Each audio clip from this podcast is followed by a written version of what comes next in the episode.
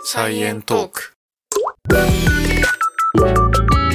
はいこんにちはこんにちは、レンですエマです。サイエントークは研究者と OL がおしゃべりしながら世の中を研究するポッドキャストですはい、なんかオープニング変わりましたね。世の中研究するポッドキャストになったんですね。ああ世の中研究って書いてたんで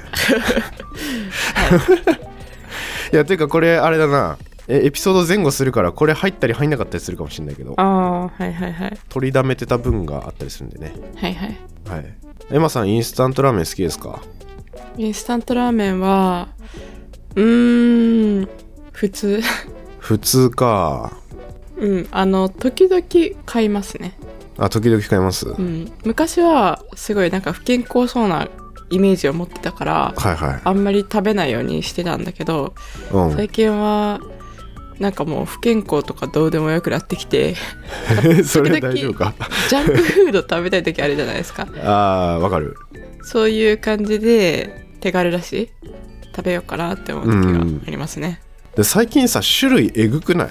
ああインスタントラーメンめっちゃ種類多くない確かになんかうどんとか焼きそばとかも含めたらなんかもう壁一面閉めてるよね。そうそうそうすごい種類あるじゃんうん。あれって、まあ、何が違うかって、まあ、味も違うんだけど中に入ってる具材とかって結構違ったりするじゃんうんうんうんうん。あのよく火薬って書いて入ってるやつとかはいはいはい。ああいうのってどうやって作ってるか知ってますかああいうのは乾燥させるそう乾燥でもただの乾燥じゃないんでフリーズドライ。そうこれフリーズドライってやつ使ってるわけですけどうん。これってフリーズでドライなんで、んうんこれ凍らせる工程が入るんですよねうーん。あんまりよくわかってない。フリーズドライの工程を。うんとフリーズドライはあの食べ物の中に水って入ってるじゃんはいはいはい。でその水を1回マイナス2 3 0度とかにして凍らせてうん。でその状態で減圧して真空みたいな状態にして水を一気に固体から気体に消化させるっていう乾燥方法なんだけどうーん。だからこれによってその液体が徐々に徐々に抜けてくっていう感じじゃなくて一回ガチって固体になってからうんうん。抜けるってことによってその食べ物の中に細かい穴みたいなやつがいっぱいできるんでスカスカになるというかうーん。はいはいはいはい。でお湯で戻す時ってその穴その細かい穴にお湯が入り込んでうん。元の状態に戻るっていうのがうんうん。う一応フリーズドライの食べ物なんだよねーん。そっか。じゃあ、普通の乾燥の仕方だったら、液体から気体になるから、別に穴とかができないけど、穴ができなかったら、お湯とか入れても、お湯が入り込む隙間がない。ああまあそんな感じそんな感みたいじな感そうそうそう、んじゃあ、お湯が入り込むことが重要なんだ。あそうお湯が入り込むのが結構重要、うんうんでそれがないと結構なんつうのカラッカラのやつにやっても表面側はお湯入るんだけど中は入んないみたいな感じになっちゃうからうん。あー、じゃあ表面と中で、なんかちょっと、ふやけ具合が違う、みたいな、なっちゃうのかな。うん中はガッチガチのままみたいなああ、はいはい。それ困る。やったらあんまおいしおいしくないわけじゃん美味しくない。まあみたいのがあるんですけどもうそれがフリーズドライでこれってこれ一旦真空にするわけじゃないですかはい。これすごいなと思って確かに、相当力必要だよね。空気抜くために。そうそうそうで、しかも、真空って、その空気っていう概念がなきゃ、そもそも真空っていうのもしようって思わないから、そうそうそれが、えそれ、それ考えると割と新しいかもしれないね。うんこれ今さ自分が原始時代とかに戻ったとしてさ、うん。真空じゃあ作ってくださいってやったら さなかなか作れないじゃん この状態 そうだね。作れないね。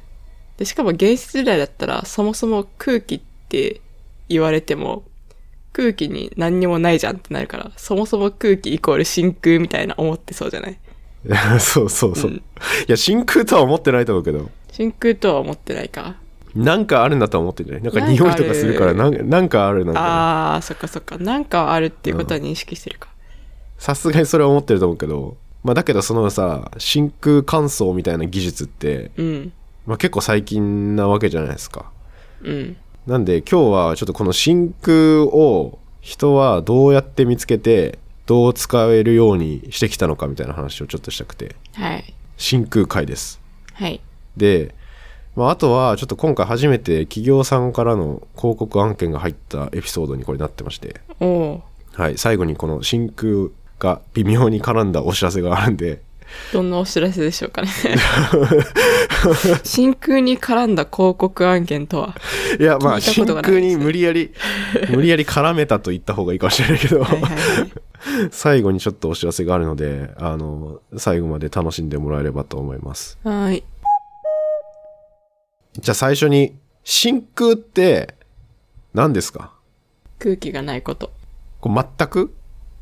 全くって難しいかもしんないよね。なんか測定不能だだけでさ、ちょっと空気とかあったりしそう。実際完全な真空ってまあなかなかできないって言われてて、うん。真空ってやっぱ宇宙のイメージとかもあるじゃん。ある。でも宇宙とかもそれでも1立方メートルあたりに水素原子1個とかそれぐらいの割合でやっぱ入っちゃうらしいのよ原子が。うーん。だからなかなか完全な真空は難しい。だから、本当に何にもない状態を真空って思いがちなんだけど、実はそうではなくて、うんうん。うんと、これ一応真空の定義がちゃんとされてるんですけど、日本工業規格はい。とかが出してる定義がちゃんとあって、これ何もないことじゃなくて、真空とは通常の大気圧より低い圧力の気体で満たされた空間の中の状態。うーん。じゃあ空気はあるっていうことなんだね。そう、全くないわけじゃないよね、これ。だから何々気圧以下みたいなさ、うん。そういう、あの、基準値があるっていうことなんかな。いや基準はないんだけどあ基準としてはだから大気圧より低い気圧で満たされてる空間だからあ、じゃあちょっとでも低かったら真空になるのそうちょっとでも低いと一応真空っていう定義には入ってくるんだよねこれええー、そうなんだ。そうそうそうそうじゃあ結構そこら辺に真空あるんじゃないまあこの定義でいくと結構あるうん。だから、まあ、あとは定義としてはこの特定の空間内の状態空間内っていうのが重要だから例えば山の上とか行ったら大気圧どんどん低く地上より低くなるわけだけどそれは真空とは呼ばないじゃんああ、囲まれてなきゃいけないっていうこと。そうそうそうそれはちゃんと囲まれてないから真空とは言いませんよねっていううーん。だけど地表で空間を区切って例えば山の上ぐらいの気圧になるように空気を抜いた状態はそれは真空状態ですうみたいなっーん。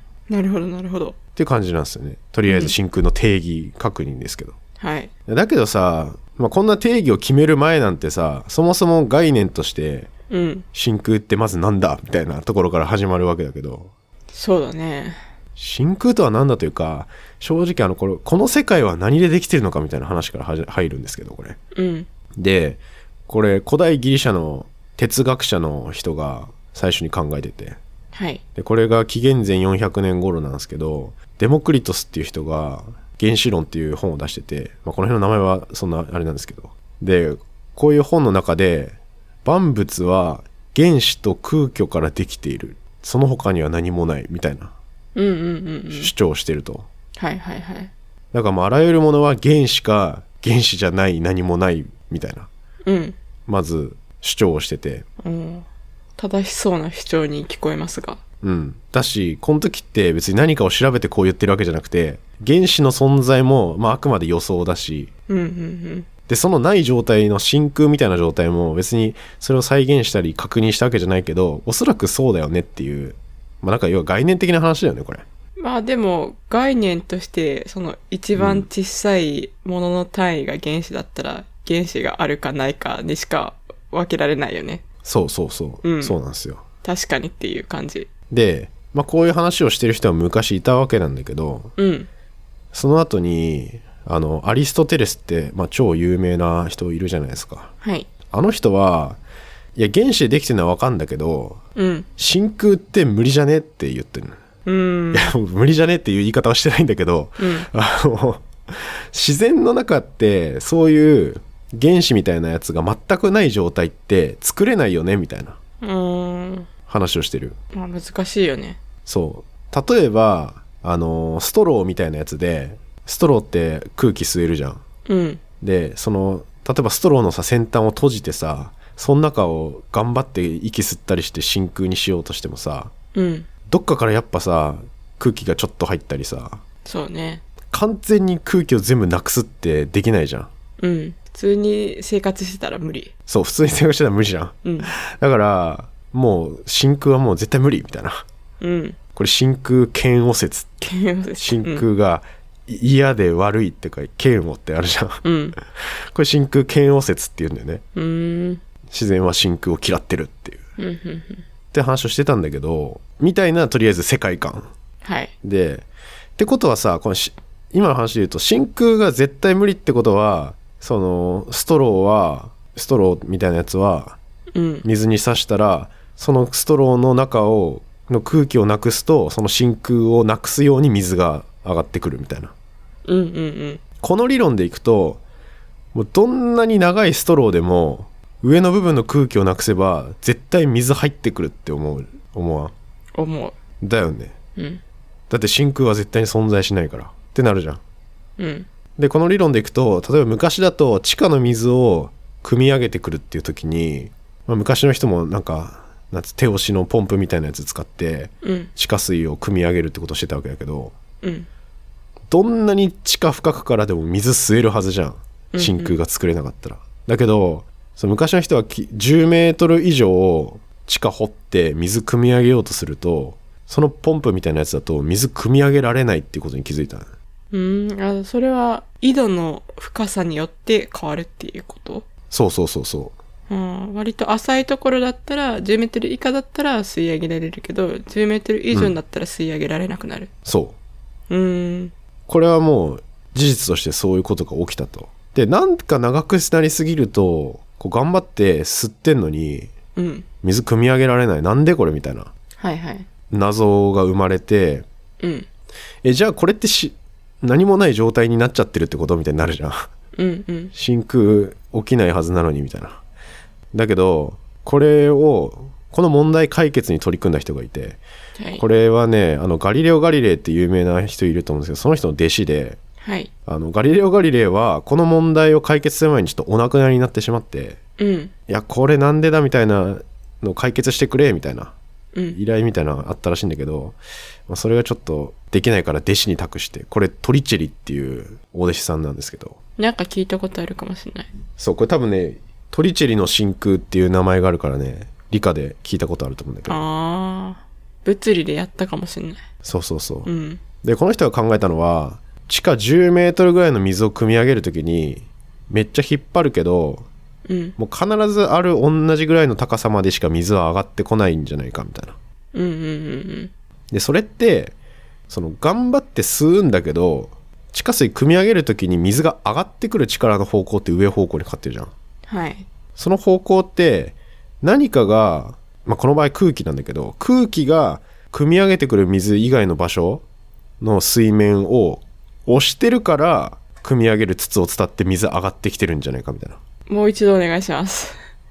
あえっと水がその筒みたいなやつを上がってくるわけじゃないですかうんその時ってその筒以外の水面が押されると筒の中水上がってくるっていうイメージがまずできるえっ、とこれはリリスナーさんに伝わるかな伝わんないかな大気圧で押されるっていうことだよねそうなんかもうちょっと水じゃなくて分かりやすい感じでいくとまあゼリーとかでもいいんだけどうん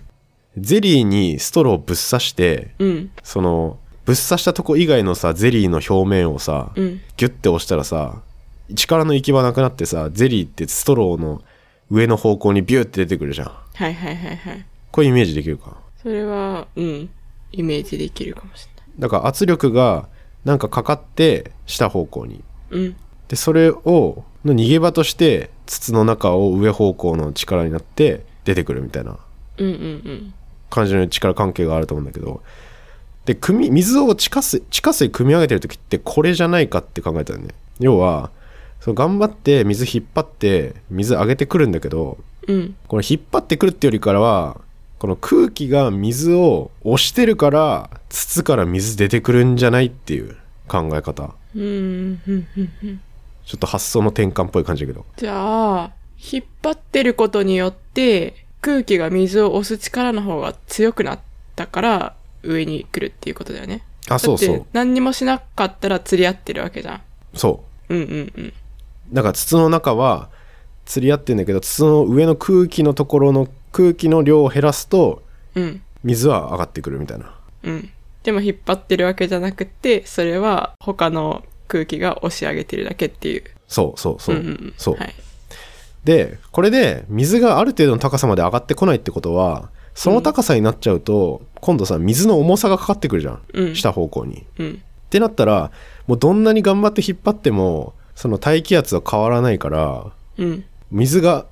水の重さと大気圧が釣り合うポイントが出てくるのねはいはいはいだから上がってこないんじゃないこれ以上水っていううーんこの発想すごいなと思うんだけどちなみにその水の量ってどれぐらいなんこれね高さにしたらね10メートル超えたぐらい十数メートルででもそれって断面積によるよね断面積めっちゃちっちゃかったら多分2 0ルとかでもいいかもしれないし体積というか重さで言ったらどれぐらいなんだろう断面積関係あるかあ関係ないあ断面積関係ないんじゃないだっそってか関係ない圧力だらからそう関係ないあ関係ありそうだけどそうだねうん重さあ力は圧力かける面積で水の重さは高さかける面積かける密度うんだから両方に面積かかってるから面積は関係ないんかそう結局関係ないんじゃないかあ関係ないね確かに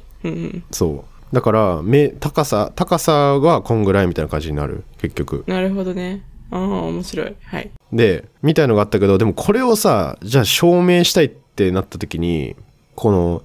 なかなかさ水でこの実験をやるのしんどいじゃん10メートルぐらいのやつをさうんやんなきゃいけないってなるから例えばこう同じ現象を再現したいんだったらもうめちゃくちゃでかいストストローというか なんつうのめっちゃでかい筒用意してうんでその筒片方塞いどいてで、まあ、その入れ物みたいな感じうん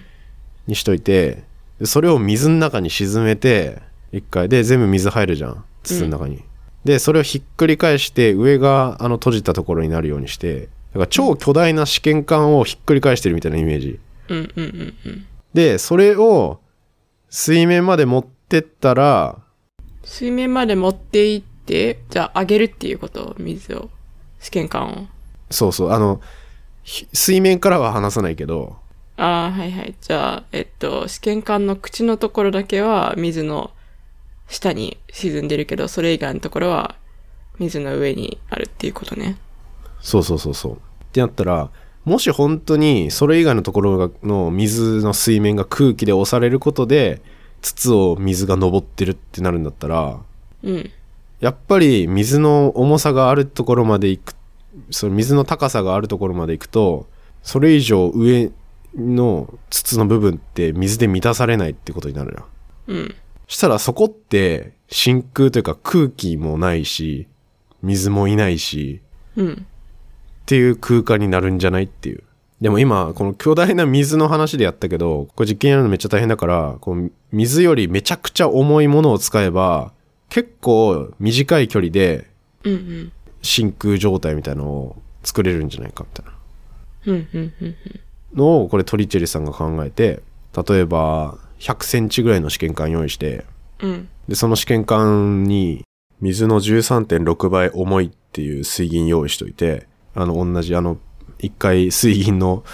プールみたいなやつ沈めて、うんで、試験管ひっくり返して上まで持ってくると。うんしたら、確かに水銀がめちゃくちゃ重たいから、高さ76センチぐらいのところで、までは筒の中水銀で満たされるんだけど、うんそれより上の空間みたいのができてきて、うんうんうんだから試験管100センチの試験管立てた時にうん、 76センチは杉に満たされてるけど一番上の24センチは真空になってるっていうことだよねそうそうそうそうそう。うんだからこれだけの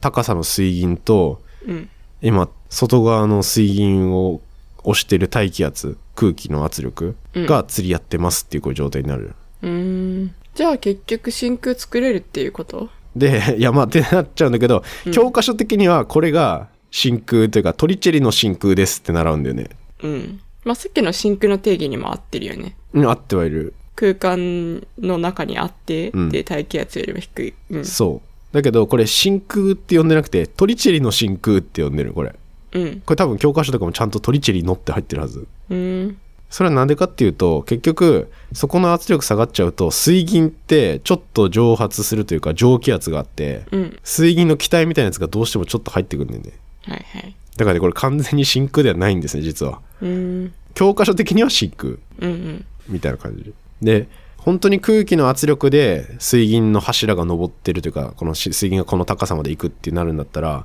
周りの大気圧が変わったらさ水銀の高さは変わるわけじゃんうん。だからこれは山の上とかでやると確かに山の上だと気圧が低いんでこの水銀を押し上げる力も弱くなって、うん。まあ、もうちょっと低くなるうん。例えば6 0センチとか、うんうんあだから確かにこれは高さが気圧によって決まってそうだみたいなうん。うん。まあ、こういうのがあってだから760ミリ水銀とか多分習うと思うんだけどそれがこれですよね1気圧で水銀が76センチまで上がりますっていう、うんうん。まあ、こういう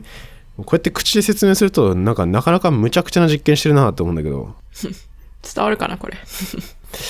伝わってないかなこれ図見てもらえばいっぱいやつでわかんないけどちょっとこれポッドキャストで禁句なんでそれはまあ、気になる人は調べてください。いや説明の仕方が悪かったら本当に申し訳ないけどまあとりあえずその真空状態みたいなのがここで初め初めてというかまあそういう概念がありそうみたいな うん。のがまずこれで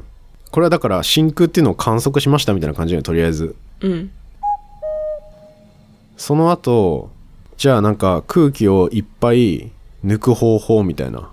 のをいろんな人が開発したりしてて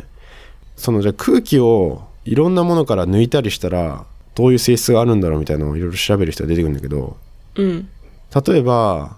その玉金属の5 0センチぐらいの玉うん。でな中が空っぽみたいなボールみたいなやつがあったとしてうん。でそれを半分に切ってパカッて開くようにしとくんだよねうん。うん。その半球と半球を合わせて中の空気全部抜いてそそもそもどうやって抜くのあこれ抜くのは一応シリンダーとピストンでうん。空気は外側に出るけど中には戻らないみたいなあの逆流しない弁みたいなうーん。やつがもう当時作られてたんだけどうん。だからその玉の中の空気が出てくる方向には空気流れるけどうん。反対側行かないみたいな感じでどんどんどんどんその玉の中の空気をまず抜きますとうん。で閉じた時にこの半球と半球何もしなかったらさすがにパカパカ開くと思うんだけどうん。これが全然外れなくなるとこれまずイメージできるなんかさ、電子レンジにタッパーとか入れてさ、温めて、うんで、それを出した時に、タッパーの中身が圧力下がって、で、タッパーの蓋開きにくいみたいなこと起こったりするじゃん。それかな。あーそれはタッパーの中身のうん。空気が加熱した時は一回穴から出てってそうそうそうそその穴も逆流防止弁みたいについてるってことう。うーん、防止弁ついてないけど、なんでかよくわかんないけど、抜けた空気がもう元に戻らない時があるじゃん。まああるかでな蓋開かないみたいなねそれに近いんかな。ああ俺あんま遭遇したことないけどなそれあ、マジで私ね、なんだっけな、なんか、レンの家でガラス容器うんにカレーかなんか入ってて、それを電子レンジで温めたら、はいはいなんかよくわかんないけど、その、温めてる最中に容器の中の空気結構抜けちゃって、で、出した時に、それが元に戻らないから、中の気圧すごいちっちゃいままで全然開かなくなって、どうしようどうしようってなって、あーそれレンがいない時なんだけどね。知らなかったそれうん。で、仕方ないから、お湯に入れて、そしたらあさ、あはあの、空気膨張すんじゃん。いはいで、頑張ってバッて開い開けた ことがある。ああまあでもす現象としては一緒かなさっきの玉の話とそれは一緒だねうん。その中身が気圧下がるとうん。開かなくなるみたいなうんうんうんのと一緒、うんだからこの今玉って言ったけどじゃあそのタッパーでもいいやそのタッパーみたいな感じのが全然開かんみたいなうん。うん。でそのタッパーの中をめっちゃ真空にしたらさもう蓋って全然開かないわけじゃんうん。それってその真空がすごい引っ張ってるからじゃなくて外側の大気圧空気の力がめちゃくちゃそのタッパーにかかってるからあその差分というかその力がすごいからさなかなか蓋が開かなくなるわけでしょあ、なるほどね。そう空気の力って普段全然感じないけど、うんでもそういうところでじゃあ感じてるわけか。そうそうそうそう私たちの手とかの力じゃもう叶わないぐらいそう大気圧の力が強いっていうことか。そうで手手でさ開けるのもまあなかなか難しいぐらいものすごいパワーがあるわけじゃないですかこの真空状態うは、んうんうんうん。でこれ昔の人どうやってこれを証明しようとしたというか本当にこのタッパーが開かないっていうのを証明するためにうん何したかっていうと まあこれ実際タッパーじゃなくて鉄の玉なんだけどうん鉄の玉の両側に紐くくりつけてうんうん。あの馬8頭ずつに引かせるっていうっ昔っぽいな。ていう実験をやっててはいはい。これね絵もちゃんとあるんだけど なんか馬が8頭ずつ反対方向に向かって全力で走るみたいな感じで、うんうんめちゃくちゃ引っ張るんだけどその中が真空状態だったこれもう今タッパーでいいや想像はそれでもタッパーは開かないみたいな いや、じゃあ手の力どころじゃなくて馬ハットの力よりも大気圧は強いってことか。そう馬 8×2 だからもう16頭だよああ、そっか。 そう8頭と8頭が綱引きしてる間にタッパーがあるのを想像してほしいんだけど なんか逆にさ、それで言ったらさ、そうんの大気圧を力に感動した時にさ、うん何と等しいんだろうって思った。馬何匹だったら開くんだろうって。そしたらさ、大気圧どれぐらいなのかってイメージできやすいよね。馬何頭分かは俺ちょっと今一頭でどんぐらいのパワー出してるかちょっと分かんないけどあ重さとしてでもそれってあれだよねタッパーのその大きさにもよるよねその場合はパワーとしては1気圧だから水を1 0ルぐらい押し上げれるパワーって考えるとうーん。それが一緒の力よね水を10メートル。ああ、そっかそっかそっか。そうそうそうさっきのかに地下水を汲み上げるときに水を1 0ルぐらいも上まで持ち上げる力と大気圧がイコールだからああ。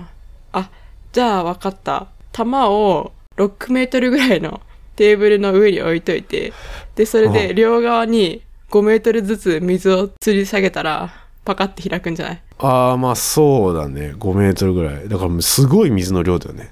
うん。必要になる重さって、そうだ わ逆にでも、馬8頭は水5メートルよよりも弱いんか。そうだねこ弱いなれ開けれなかったっていう結論だから結構弱いな、馬。これ一応あのまるでブルクの半球っていう名前の実験なんだけどうーん。この半球を馬8頭ずつで引き引いてもうん。開けれないっていうぐらい大気圧の力って実はかかってるんですよっていううーん。でこれが実際こんだけ馬引っ張っても開かないのにこの玉にちょっとでも空気を、まあ、あの穴みたいなの開けてシューって空気入れるとパカって開くみたいなそしたら「おおすげえ!」ってなるじゃんだかうんうんら空気の力すごいなみたいなうんうん。うーん。あでさっきの力で言うと大気圧ってで1平方センチあたり 1kg の力がかかってる大体へえ。感じてないけどうん、逆に感じないのすごいな。 なんで感じないんやろな。えめっちゃ重いやんやまあそれにそれに耐えるように成長してきてからじゃないですかうん。それ不思議だな。あよくさポテチの袋がさうん。山とか飛行機乗ったりしたらパンパンに膨れるみたいな、うん、ああいうので結構大気圧感じることあるじゃんうん。みたいのが結構身近な例だと分かりやすあいれやつなはんじゃない大気圧を感じるっていうのは、上の方に行くと気圧が下がってるから、その元々の大気圧との差分だけ、ポテチの袋が膨れ上がる方向に力がかかるっていうこと。そうそうそうそうそうあなんか地上だと別にポテチの内側からの力ってさ見ても分かんないじゃんあ。うん。大気圧と釣り合ってる状態だからうん。でも山頂行くと膨れるってことはやっぱポテチの中にはそれだけの圧力がかかってるというかパワーがあるみたいなうーん。ことじゃないですかうんうんうんうん。なるほどね。これもあらゆるものがそういう状態に地上ではなってるうん。忘れがちだけどっていう話かなでまあなんかこういうのがあったから真空の研究ってめっちゃされてていろいろで例えば空気がないと火って消えるじゃんうん。火って酸素とかを使って燃えてるからだからこういう真空の空間だと火って消えるよねとかあとは真空空間の中にベルを入れてそのベル鳴らしても真空状態だと音が聞こえないとうんうんまあそれもあやっぱ音が伝わるには空気が必要ですねとかうん。うん。だからこの真空ってめちゃくちゃいろんなものを遮断するというかだから熱もなかなか通せなかったりするわけですよね熱伝導が全然しないと真空状態になるとうんだからあの魔法瓶みたいのがあってちっちゃい瓶と大きい瓶の間に真空状態作っといてうんうんちっちゃい瓶の中身はお温度保たれますみたいな、まあ、それが魔法瓶だけどなみたいなのがいろいろできてきたと、まあ、そういう技術昔の人がそうやって真空の凄さを実際に証明してうん真空って使えるよねってなったから例えばそれがさ応用されてフリーズドライみたいな感じでうん真空を使って乾燥させるみたいな技術にもつながってるとなるほどねいや普通に真空の概念とか今の話とか結構難しいけど、まあ、それを理解してかつ応用してるってすごいね人間いやすごいと思うその魔法瓶とうんフリーズドライ以外なんかある真空の技術を利用してるものいっぱいあるんじゃない 科学実験で溶媒飛ばすとかいやもうそれだいぶニッチな使い方だけどそれ普段の生活で何があるかなあ身近な真空ってことねうんとか身近な真空利用例みたいないや俺がねパッと思いついたのはねあの吸盤みたいなやつとかあー確かに確かにあれも真空だねキッチンとかで、うん使う吸盤貼り付ける吸盤もあれ一応ギュッてやったら中の空気が抜けてあー確かに確かに中が真空になるからピタッて貼り付くというかあのああ大気圧に外れない音みた押いなされてそう大気圧に押されてるそれも、うんちょっとこれから身近な真空探しをしながら生活を送っていきますわだからもう何でもそうだよそう言ったらだって掃除機とかが吸ってるのとかもさうー吸っんてるんだけどさ大気圧に押されてるっていうことではあるよ一応そっかじゃあ数形のものすべて大気圧が関係あるっていうことかそうそうそうストローもそうだしストローもそううーん注射もそうかじゃあ注射もそうだね注引っ射す張るったらあれでも体内に大気圧ないよねいやそれ血圧ですねそれあ血圧かそれは血圧ですよ血圧かそれ血圧大気圧ではない大気圧じゃないですねうん俺もうんって言っちゃったけどそれはもう血に圧力かかってるからですねなるほどはいじゃあ、とりあえず引っ張る方向っていうのは、もうほぼないというか、逆に押されてるですわけですね、実際は。引っ張るってことは何かが押してるっていう力も働いてるよっていう、まあ、この物理のなんだろう忘れがちなことというかうんうん。はいだから空気に押されて生活してるいきましょうっていうことですねはい、そうしましょう。はいはい。はいで最後にお知らせですはい。で今回あの真空とかフリーズドライとかいろいろ喋ってきたんですけどうん。えっとですねこのフリーズドライを使ったものって最初にインスタントラーメンの話ありましたけど、はいはい。えー産経新聞さんからインスタントラーメンの歴史を学べちゃうというポッドキャストが新しく始まるそうでおー。いや、なんか真空に関する案件ってなんだろうって思ってたけど、まさかの産経新聞様ですか。 はそうですいはい。これ戦後史開封インスタントラーメンの進化っていう新しくポッドキャストこれが出る時にはもう配信開始されてると思うんですけどえー、産経新聞がやってるんだ。そうほうほでこれインスタントラーメンってこの戦後のさ食生活でもう革命を起こしたって言われてるようなう。うん。ものですけどすごい簡単にできてはいはい。でこれを1話5分で学べるっていうポッドキャストになってますうーん。あ全部で何話ぐらいあるのこれ全部で5話あってうん。だいたい1話それぐらいなんであのインスタントラーメン5個食べる間に全部聞き終わります、いや5個食べいやあの作る作ってる間か作ってる間、うん 5個食べはの結構きついいや一気にはやんなくていいけどあの一気にはやんなくていいけど、まあ、それぐらいのじ時間でインスタントラーメンの歴史が学べちゃうよっていうことでなるほどこれねそう、まあ、僕これ聞いたんですけどおこれ産経新聞さんが作ってるんで実際の記者の人が取材してインスタントラーメンの歴史とかについてへーでそれをあのチキンラーメンとか札幌一番とかうんあとマルちゃん製麺とか結構あのあメジャーなインスタントヌードル系ですかそうんうでその辺の誕生の秘密が聞けちゃうっていうことでうー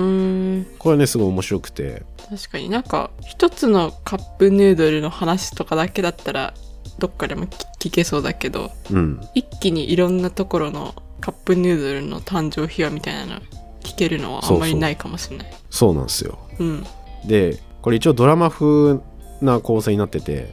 うん。これミュージシャンのルナシーの深夜さんって方がセリフ読みとかをやってんだけどへえ。なんかそれも結構臨場感ある感じでだからポッドキャストとかを聞いてる人は結構おすすめですねまあもちろん全部無料だしうんうんうんうん。見たのが一応始まるみたいなんで各種ポッドキャストのアプリで聞けることができますのでおぜひ聞いてみてくださいはい。私も聞いてみます。はいじゃあ次回のエピソードまでに今さん聞くということではい。次回までに聞いてきます。はいということでじゃあ今回は以上ですはい。ありがとうございましたありがとうございました。